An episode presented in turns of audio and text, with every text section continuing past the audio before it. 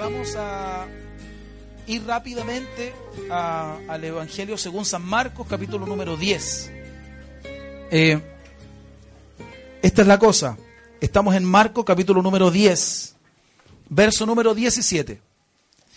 Dice así, dice verso 17, Marcos 10, 17. ¿Están ahí, verdad? Excelente. Al salir él, está hablando del Señor, al salir él para seguir su camino, miren esto, pongan atención a esta parte porque la Biblia no, dice lo que dice por casualidad. Todo lo que dice lo dice con una intención. Dice, al salir él para seguir su camino, vino uno corriendo e hincando la rodilla delante de él, le preguntó, Maestro bueno, ¿qué haré para heredar la vida eterna? ¿Cómo vino? Qué interesante, ¿no? Que haya venido corriendo. Si tú ves a una persona venir hacia ti corriendo, ¿qué pensarías? ¿Qué, qué lectura harías tú de eso? Que una persona venga a ti corriéndose. Que viene con algo que es urgente. Ya. Entonces, ¿qué pasa si esta persona viene, tú ves que una persona viene corriendo a Jesús y se arrodilla va encima, pone una rodilla en tierra, Independientemente de lo que le va a decir, pero si tú ves ese cuadro, ¿qué pensarías? Al salir él para seguir su camino, vino uno corriendo, hincando la rodilla delante de él, le preguntó, sin saber lo que le preguntó. Si tú solamente vieras a una persona que viene corriendo hacia Jesús y que hinca una rodilla y... ¿Me están entendiendo? ¿Qué pensarías? Que viene a adorar, que viene con una necesidad, que viene con desesperación, ya que reconoce al Señor, que viene en busca de algo, que viene a pedir algo, que viene con urgencia, viene corriendo. O sea, lo que sea que le va a preguntar o decir es algo urgente. Luego el hecho de que venga corriendo y se postre habla de reverencia, de humillación, claro, de humildad, ¿no? Entonces, hasta ahí yo diría, wow, este uno que vino pinta para bueno. ¿Están entendiendo? Dice, maestro bueno. ¿Cómo vamos ahí? Vamos impecable, hermano.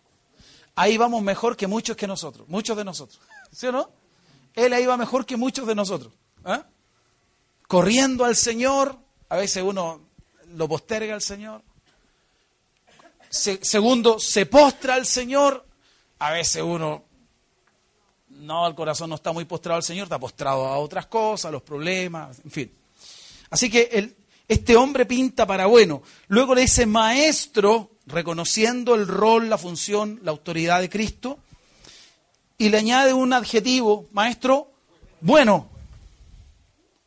Y ahora la pregunta del millón. ¿Qué haré para heredar la vida eterna? O sea, ahora que está completo el cuadro, este tipo no hay como él. O sea, es un espécimen raro, ¿verdad?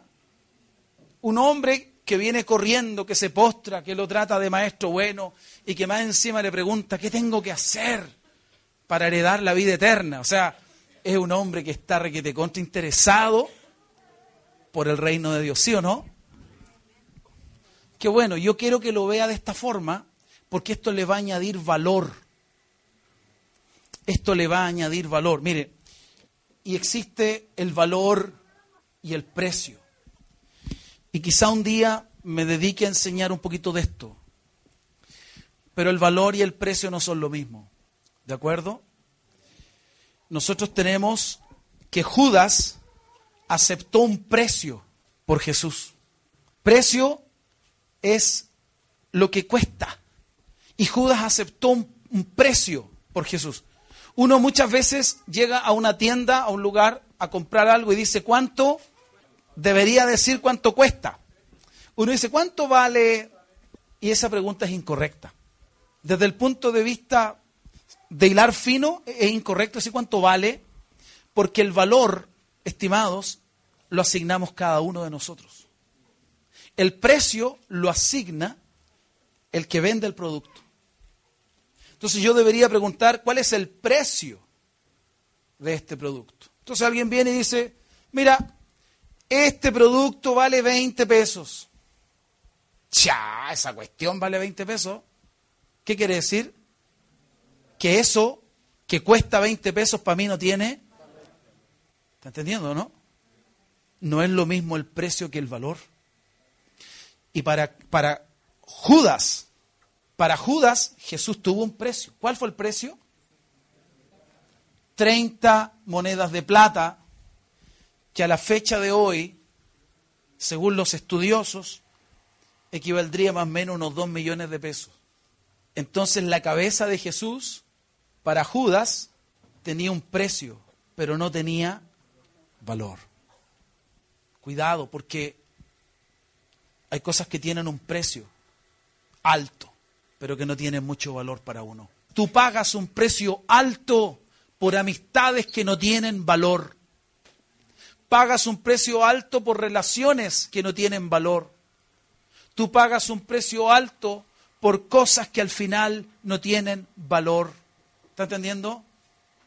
Pareciera que este hombre, este personaje, valoraba a Cristo. Pareciera.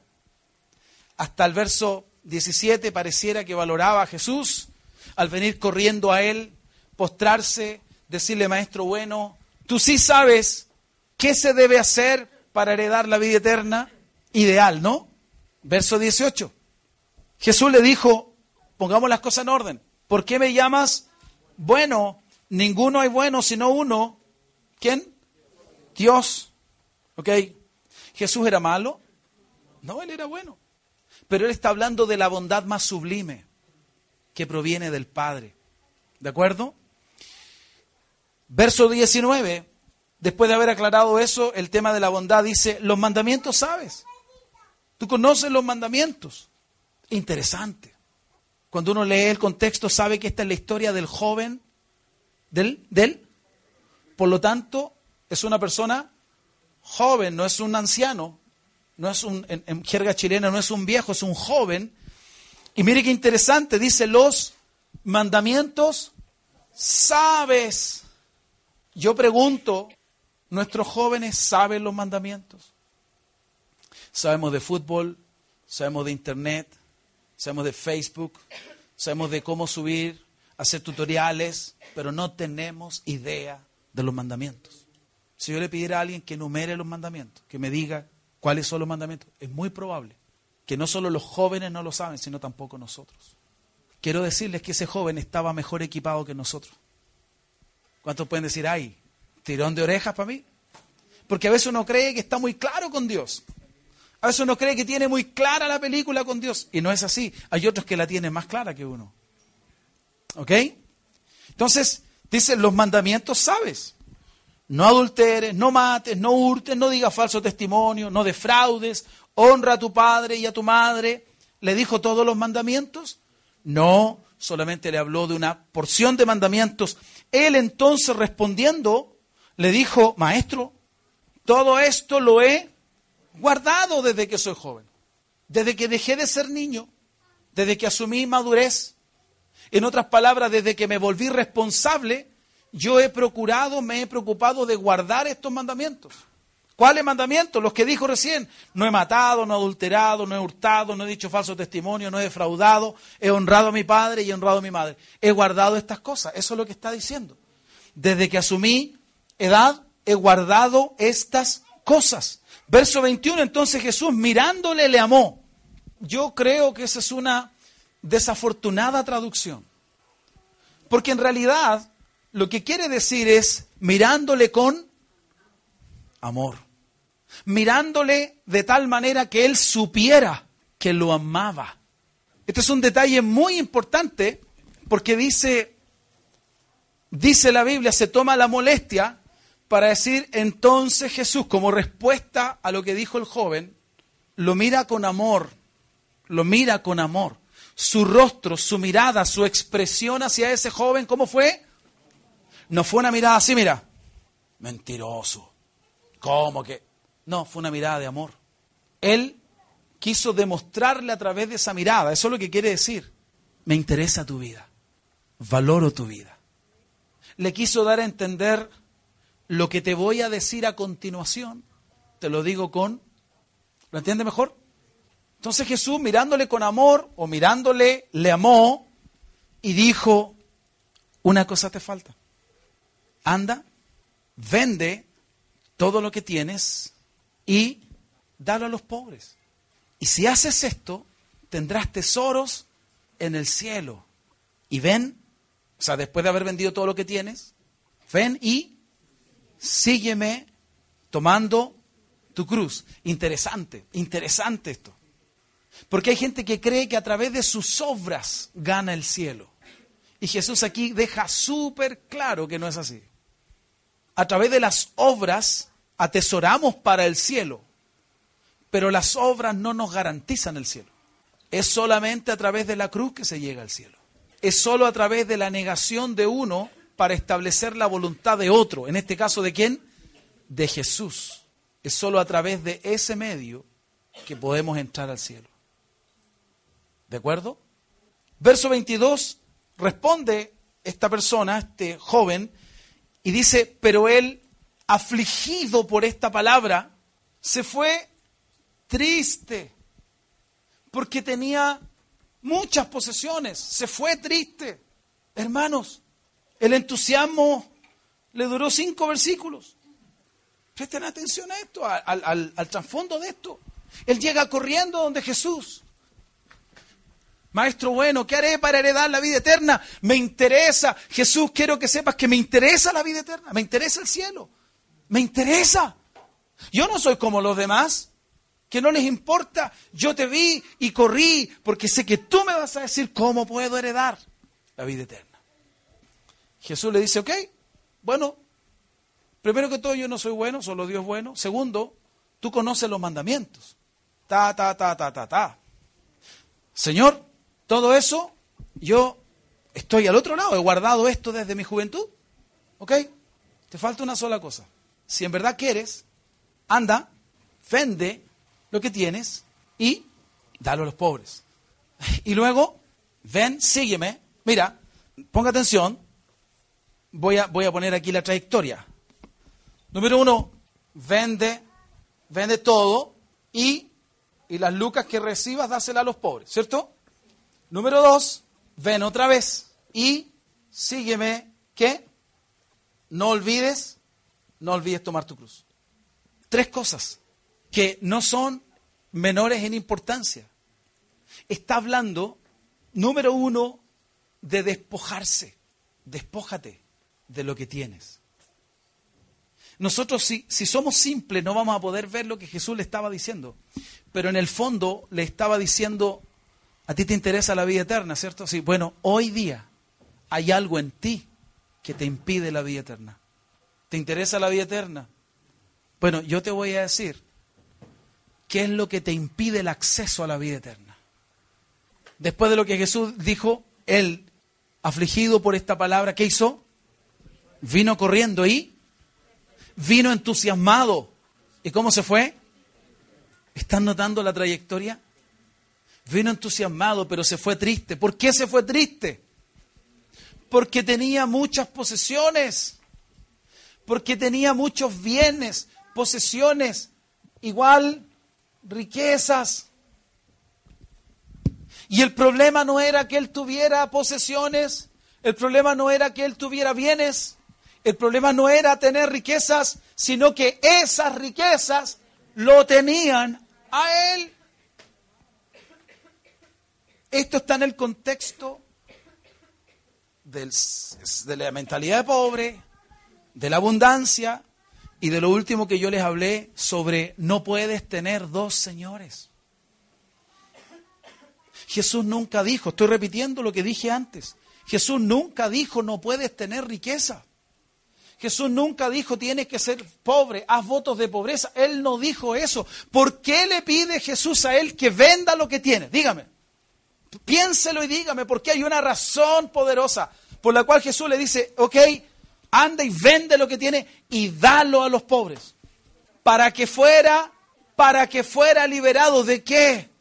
Del amor a la riqueza, pero especialmente del servicio a otro Dios. Aleluya. No puedes entrar al, al cielo de Dios sirviendo a otro Dios. ¿Está entendiendo, verdad? A todos, a todas las personas que Jesús encontró, le dijo, vende todo lo que tienes y sígueme. ¿Y por qué a Saqueo no le dijo, Saqueo, bájate del árbol, anda, vende lo que tienes, dáselo a los pobres y luego ven, quiero estar en tu casa? No, a Saqueo no le dijo eso.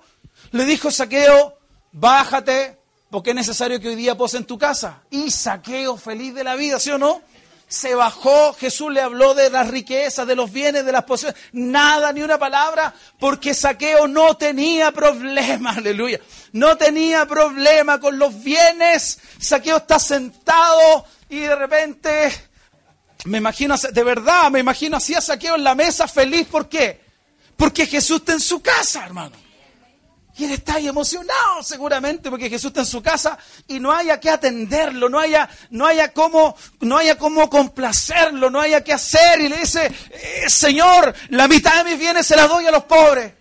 Como un cabro chico. Jesús no está tirándole palos. Sí, porque los publicanos, los que tienen Lucas, no. Jesús está ahí conversando. La Biblia no dice de qué. Él de repente, de la nada, de repente él se para sin que nadie le pida, sin que nadie le diga, ¿me estás escuchando iglesia? Hoy día a los creyentes, perdona que te lo diga, estoy hablando del dinero, y la gente se queja, los pastores puro piden plata, y, es verdad que hay algunos que son una máquina de sacar. Y quiero que, quiero que sepan que yo estoy totalmente en contra de los que cogotean a los cristianos. Estoy en contra de eso. Pero eso es tan cierto como el hecho de que los cristianos no sueltan. Es así, de, igual de cierto como hay pastores que los cogotean, e igual de cierto que hay otros que se agarran la billetera así y se la ponen con un candado así, y dejan la plata en la casa. Para que cuando llegue el momento de ofrendar, digan, no, pues tú sabes que yo no ando con plata, pues señor. Sí, si te caché que dejaste las lucas en la casa para no dar amarrete. Estoy hablando en serio. Podemos reírnos lo que queramos, pero es la verdad. Pero después las zapatillas, 40 lucas. No, pues sí, gracias Señor, me bendijiste para las 40 lucas. ¿O no es así? El celular, dos gambas y media, el celular. Y para el Señor no alcanza. ¿A quién burlamos con eso? No, que los pastores son abusadores. Y si yo recibo y no doy, también abuso. Solo que estoy abusando desde el otro lado. Porque es una relación. ¿Me estoy dejando entender? Así que noten esto, ese espíritu de liberalidad, así se llama, no es libertinaje, se llama liberalidad. La liberalidad es una generosidad que te sale del corazón y que no tiene límite. Entonces, Saqueo de repente se para y dice, Señor, la mitad de mis bienes se la doy a los pobres. Y luego, para ser más justo, dice, y si en algo defraudé a alguno, se lo devuelvo cuatro veces. El tipo fue tocado por la generosidad. Ahora, dime tú, contrastemos a Saqueo, que está esperando a Jesús, se sube al árbol porque es chico para verlo, contrastémoslo con este tipo que llega corriendo, se postra ante Jesús, hasta ahí se parecen o no. Se, postra, maestro bueno, bla, bla, bla, y toda esta parafernalia, la vida eterna, y, ¿ah? y Jesús le dice, ok, vende lo que tienes, dáselo a los pobres. Y bastó con que le tocara ahí y al tipo se le acabaron las ganas del cielo. Se le terminó el amor por la vida eterna, hermanos. Jesús le tocó el ídolo. Jesús fue inteligente. Yo, a mí el Señor me mostró esto, el Espíritu de Dios me mostró esto. Porque es una estrategia la que usó el Señor. Le sigue el juego. Mira, por favor, te vas a dar cuenta de esto. Va a discernirlo. Le dice, los mandamientos sabe. ¿Quieres la vida eterna? Bueno, los mandamientos. Y mira lo que le menciona, le dice, no adulteres, era un joven, no era casado, no iba a adulterar. No mates, claramente no era un homicida, no iba a andar suelto en la calle. No hurtes, un ladrón no se iba a exponer públicamente delante de Jesús.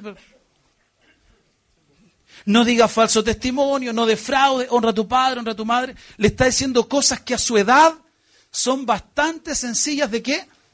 De cumplir. Y él le dice con mucha satisfacción personal, Señor, todas estas cosas he guardado desde mi juventud. O sea, estoy, estoy casi adentro, Estoy, estoy listo.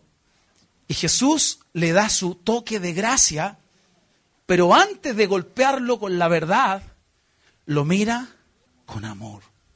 Y le dice, es verdad, te falta una sola cosa. Hablemos en serio ahora. Vende lo que tienes y dáselo a los pobres. Tú me viniste a preguntar, yo te respondo. Y cuando le dice, vende lo que tienes, tocó su ídolo. Dáselo a los pobres. ¿Qué? ¿Qué? Dios mío, lo que me ha costado, lo voy a dar. ¿O no piensan así muchos cristianos? ¿Sabes qué cristiano? ¿Sabes cuáles son los únicos cristianos que piensan así? Los que no sirven a Dios. Los que todavía sirven al mamón, a la riqueza. Jesucristo está diciendo, va a tener que tomar una decisión. O sirves a tu Dios riqueza o me sirves a mí. Yo tuve que tomar esa decisión. Y la van a tener que tomar todos los cristianos en algún momento. ¿Sabe lo, lo triste del asunto? Es que ese joven estaba engañado. Él se creía justo. Todo esto lo he guardado. Él pensaba en su interior que él estaba listo para el cielo. Y el Señor le demostraba que estaba listo para no ir al cielo, en un encuentro. El Señor en una palabra, en una palabra, miren lo que dice la Biblia literalmente, afligido por esta, en una palabra, este compadre, este joven, que era rico, se le cambió panorámica, porque el Señor le reveló dónde estaba su corazón. Y yo deseo con todo mi ser, como hombre, como cristiano y como líder de la iglesia, que Dios te revele a ti si tu corazón realmente sirve al Señor o a los bienes o a las posesiones o a las riquezas, que son distintas formas de decir mamón. Recuerde esto, el problema no es ser rico. Saqueo era rico. ¿Jesús condenó la riqueza de saqueo? No. ¿Quién enriqueció a Abraham? Dios. Y si la riqueza fuera un problema, ¿por qué Dios sería tan malo de enriquecer a uno de sus siervos? ¿Por qué? ¿Están entendiendo? ¿Para qué sigo citando ejemplos? Hay muchos en la Biblia. Así que el problema no es la riqueza. El problema es servir a la riqueza. El problema es vivir para el dinero. ¿Me dejo entender? Esto, esto, permite que esto entre en tu ser interior, que entre en tu mente, en tu corazón. Tú no puedes ser cristiano y servir al dinero, hermano. No puedes, no puedes, es incompatible. Es como decir que amas a tu mujer y tener un amante. Es así de ridículo, así de incompatible. No se puede. Jesús dijo, no puedes servir a Dios y a las riquezas. No puedes postrarte ante Jesucristo y ante las riquezas, no puedes. Pero Dios nunca dijo no puedes tener bienes. Dios nunca dijo no puedes tener riquezas. Dios nunca dijo tienes que ser pobre. Al joven rico, porque la riqueza era su Dios, le dijo tienes que abandonar tu culto a la riqueza. Así que recibe todo cuanto Dios quiera traer a ti, recíbelo. Ten un corazón grande, abierto, para poder tomar todo lo que Dios quiere poner en tus manos, que no es poco. Amén. No, no cometas el error de decirle a Dios, no, Señor, mira yo un poquito. No, no, no ofendas al Señor. Tú ofendes al Señor cuando no confías en Él y decirle al Señor que te quiere dar mucho, decirle, no, dame un poquito, es no confiar en Él. Es creer que tú sabes mejor que Él lo que te conviene. Entonces nosotros necesitamos tener la perspectiva correcta. En nuestro corazón tiene que estar Cristo. ¿A quién tenemos que servir? Al Señor. ¿El Señor quiere que seamos pobres? No. ¿Él es rico? ¿Sería raro que Él nos enriqueciera? ¿Pero sería un problema que confiáramos en las riquezas? En pobreza o en riqueza, Él quiere que confiemos en Él. Él quiere que lo amemos a Él. No es difícil de entender, hermanos, pero es difícil de practicar. Entonces cuando tengas poquito, tú sé agradecido y bendice al Señor por lo poquito. Oh Señor, gracias por esto poquito que hay acá. Muchas gracias Señor. Es tu provisión. Yo, para mí tiene, tal vez no tenga mucho precio económico, pero para mí tiene un alto valor. Y Padre, yo te bendigo. Gracias Señor. Y a veces Dios prueba en lo poco tu corazón. Ve lo que haces con poco. Ves qué produce eso poco en tu interior, en tu mente. Y cuando Él ve que eso no te cambia, que no te transforma, que no te hace creer que... El Señor dice, te voy a dar un poquito más. Y Él mismo añade un poquito más. Y cuando Él ve que tú eres capaz de manejar ese otro poquito, Él dice, me gusta tu actitud, me gusta cómo manejas esto, así que voy a poner otro poquito más. Y de repente el Señor, porque es soberano, dice, no te voy a dar un poquito, te voy a dar un montón ahora, porque ya te provee el corazón. Hermanos, escuchen esto, es un principio. Yo delante dije que Abraham adoró a Dios al presentar a su hijo. Lo adoró. Fue un acto, fue una ofrenda. No fue plata. ¿Me dejo entender? Las ofrendas no son solo dinero. Cada ofrenda es un acto de adoración al Señor. Yo a veces adoro al Señor ofrendándole el tiempo. Este tiempo era para pasarlo con mi familia, pero se lo estoy regalando al Señor porque estoy sirviendo a alguien que no es mi familia, se lo estoy dando a alguien. Es una ofrenda de amor, que no tiene valor monetario, no tiene precio, pero que tiene valor. Así que el Señor nos ve, nos mira, nos estudia y ve nuestro actuar. Y Abraham le entregó su hijo, le ofrendó a su hijo. Y miren esto, Dios, por no negarle a Abraham su único hijo, Dios le dio a Abraham tantos hijos que no los pudo contar. Oh, aleluya. Wow, Señor. El Señor le dijo, mira las estrellas, cuenta la arena del mar, si puede, así será tu descendencia. ¿Sí o no? Y hasta hoy día Abraham murió, hace cualquier rato sigue teniendo hijos. Porque todos los que son de fe son hijos de Abraham. Si pues para está muerto, bueno, literalmente no está muerto porque está vivo, bueno, es un cuento. Está, muerto para acá, pero está vivo para allá, en fin, ¿cierto? Esto es un tema del reino de Dios, no más por mano. Pero él está allá, está muerto aquí, está vivo allá, y él sigue teniendo hijos sin acostarse con nadie. Dios le sigue añadiendo hijos, hijos, hijos a Abraham, solo porque un día, un día fue un acto puntual y específico. Miren, volvamos de nuevo al joven rico. Un día fue un acto puntual y específico. Quiero que anoten eso en alguna parte. Un acto puntual y específico puede definir tu futuro. Un acto puntual y específico. La prueba de Dios para uno es, un acto puntual y específico. En ese minuto Dios dice, ¿qué vas a responder? A, B o C o D. Quiero saber tu respuesta. Es un acto puntual y específico que define lo que va a pasar contigo. Y ese día, el acto, la prueba puntual y específica de Abraham fue, sacrifícame a tu hijo. Y él estuvo de acuerdo, ¿cierto? Y con el dolor de su corazón, porque amaba a su hijo, era su único hijo. Imagínate en su mente cómo se va a cumplir que mi descendencia, si mato a mi hijo, cómo va a pasar. No sé, esto, es loco, ¿sí o no? Esto es loco. Lo que Dios me está pidiendo no tiene sentido. No, lo que Dios pide muchas veces, iglesia, no es dos más dos. No, no es dos más dos, no es lógico. No es razonable. No es razonable que el profeta de Dios le haya ido a decir a la mujer, oye, ¿qué tienes para comer? No, no tengo, estoy esperando morir, voy a hacerme un pancito la última cena.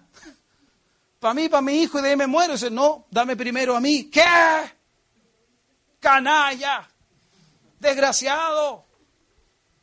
Si sé, así son todos los que se dicen profetas, ¿sí o no? Y salta y diablo agarra vuelo ahí con la gente. Pero lo que no sabía esa mujer era que era un acto puntual y específico que iba a definir, mira, Dios estaba esperando ver el acto puntual y específico de esa mujer para definir que mientras había hambruna, en su casa hubiera comida. Oh, aleluya. ¡Wow! Un acto puntual y específico. Y la mujer fue obediente. Pero ella le prepara al hombre. Y después empieza a haber abundancia para ella. El Señor le asegura la comida, la despensa. O sea, al final era un delivery. Elías era un God's delivery para esa mujer. Porque le vino a pedir para darle. ¿Está escuchando eso? Le vino a pedir para darle. Si ella le hubiera negado, escuchen esto hermanos, si ella le hubiera negado la comida al profeta, hubiera sido literalmente su última cena. Cambiemos de escenario, volvamos al joven rico. ¿Qué hubiera pasado? ¿Qué hubiera sucedido, hermanos? Si cuando Jesús le mira con amor y le dice, una cosa te falta, anda, vende todo lo que tienes, dalo a los pobres y tendrás tesoro en el cielo y ven y sígueme tomando tu cruz. Y si él le hubiera dicho, lo haré maestro, y hubiera partido a vender sus cosas y lo hubiera repartido a los pobres. Porque Jesús no le dijo, dámelas a mí, ¿sí o no? Le dijo, dáselas a los pobres. Fíjense la confianza que tenía Jesús en la provisión del Padre. No como algunas canallas que le dicen, pacta conmigo, siémbramelo a mí. típico esa cuestión hoy día, ¿sí o no? No, el Señor le dijo, anda, dáselo a los pobres. Yo no necesito, mi Padre me da. ¿Usted tiene la confianza de que su Padre le da o no? Su Padre Dios le da. ¿Tiene esa confianza? Yo no estoy tan seguro, hermanos. Honestamente, no les puedo mentir. Los amo, no les puedo mentir. Pero a veces no tenemos la confianza de que nuestro Padre nos va a dar. Porque una parte de nosotros, igual que ese joven, sigue confiando en Mamón. No nos damos cuenta. Pero cuando falta, en lugar de decir, Jehová mi pastor, nada me faltará, nos afligimos, nos enojamos, nos choreamos, hasta despotricamos contra Dios. En lugar de decir, Señor, no lo entiendo, pero tú estás en control. Eso lo único que revela, hermanos, en mí o en ti, es que no confiamos en el Señor como decimos confiar. Confiamos en la billetera, confiamos en lo que hay o no hay en la cuenta. Y eso significa que tenemos que votar ese ídolo no podemos vivir la vida cristiana confiando en Mamón. No podemos vivir la vida cristiana sirviendo a Mamón. No se puede. Yo podría estar hablando de puro amor del, puro amor del Señor. La mirada de amor de Jesús al joven rico. Hablemos de la mirada de amor de Jesús. y Jesús te mira con amor, hermano. Y, ay, ay, el amor. Bien, eso es verdad. Pero esto también es verdad. También es verdad que uno a veces viene entusiasmado al Señor, Señor, papá, papá, y el Señor le dice, no, tú confías en la plata. ¿Cómo que confío en la plata? No, que... Sí, termino. Si este joven le hubiera dicho, Señor, fue probado en un acto puntual y específico, ¿sí o no? Si él hubiera dicho, por supuesto, Jesús, yo quiero la vida eterna. Y mis riquezas, mis bienes no significan nada para mí. Así que si el requisito es soltar mi dinero, es soltar mis posiciones y dársela a los pobres, lo haré. Sin embargo, la respuesta, verso 22 fue, el afligido le dolió. No, Jesús, no te metas con mi plata. No te metas con mis bienes. No te metas con mis posesiones. ¿Sabes por qué le dolió? Lo dice la Biblia, no hay que adivinarlo. ¿Por qué? Porque tenía muchas posesiones. ¿El problema era que tenía muchas posesiones? No, el problema es que no estaba dispuesto a soltar sus muchas posesiones. No me extrañaría que si él hubiera hecho lo que Jesús le mandó, el Señor le hubiera dado más posesiones. No me extrañaría. Pero había un ídolo en su corazón, hermanos. Hay gente que claramente no tiene, no tiene ídolos con el cuento. Pero hay personas que tienen a Mamón tan presente que en lugar de decir, Señor, lo que quieras, cuando quieras, para lo que quieras, dice, ¿y para qué? ¿Y por qué? ¿Y dónde? ¿Y cuándo? ¿Y cómo? ¿Y otra vez? Y, y ese no es el Espíritu Santo en ti. Ese es mamón en ti, queriendo mantener su reino. Hoy vamos a renunciar a nuestras posesiones. Hay algunos de ustedes que por ningún motivo serían de su casa. En mi casa. Me ha costado tanto. No. No, en mi casa, ¿cómo se le ocurre? Pero no, pero ¿por qué Dios me pediría que me vaya a mi casa? Que... Y si Dios te quisiera llevar a otra nación a servirlo, ¿qué tendrías que hacer? ¿O vaya a meter la casa en un avión? Pero es verdad. Mi esposa hace poco dijo, yo estoy dispuesta a dar mi auto por un propósito. ¿Usted cree que Dios es sordo? ¿Usted cree que ella estaba jugando con eso? Y ella demostró en eso que no está ni ahí conmigo. El auto se lo regalé yo. Y dijo, yo no hablé, yo estaba ahí sentado. Dijo, yo no le preguntaba a mi esposo, pero estoy seguro que... Y claro que no, claro que no me importa. Si cuando yo estaba juntando plata para tener una casa con mi esposa y un día el pastor estaba comenzó a pedir dinero para comprar una radioemisora cristiana y yo no estaba de acuerdo en lo que él hacía, pero el Espíritu Santo me dijo, dona ese dinero que tenía en el banco para tu casa. Y yo me paré y le dije a mi esposa, y me dijo, ya sé lo que me vaya a decir. ¿Estáis de acuerdo? Sí, vamos, porque hay que estar de acuerdo. No es que a mí se me ocurrió y después mi esposa queda ahí, no, tiene que ser en común acuerdo. Si esto está en el Señor, ambos vamos a estar en acuerdo, ambos vamos a tener la paz del Señor. Él le va a hablar a ella y le va a hablar a mí, o viceversa, porque Dios es justo y es respetuoso. No, no hay problema, hermano. Y cuando tú estás dispuesto a soltar un vehículo, Dios te puede dar un montón de vehículos. Cuando tú estás dispuesto a soltar una casa, Dios te puede dar un montón de casas o propiedades. Pues si Él vio, te probó una vez puntual y específicamente. Y vio tu corazón. Y en el momento que tú pudiste decir, pero ¿cómo? Si es la única casa que tengo. Tú dijiste, ah, Señor, está bien. Arrendaré toda mi vida. Me moriré arrendando. ¿Qué tanto? Entonces la gente que habla después de ti no sabe, no conoce esos procesos y habla de lo que no sabe y se expone al charchazo de Dios. Cállate. No hables de lo que no sabes. Por eso que la Biblia dice no juzgues nada antes de tiempo. Porque hay personas que hablan de lo que no entienden. Tú soltaste un vehículo y Dios te puede dar un montón de autos. Pues si sembraste, estuviste dispuesto a dar tu casa, una casa o disponer tu propiedad, Dios te puede dar un montón de cosas. ¿Me estoy dejando entender o no?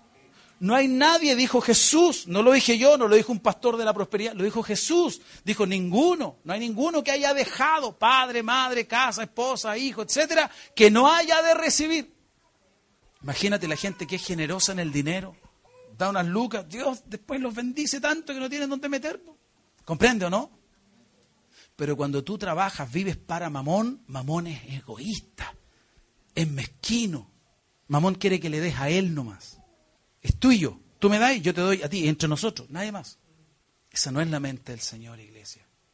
Así que yo quiero pedirle a los que estén disponibles, y no les voy, conste, se los digo ante el Señor, el Espíritu Santo es mi testigo. Yo nunca les voy a pedir que den su casa, su auto, a mí no me interesan sus posesiones, hermano.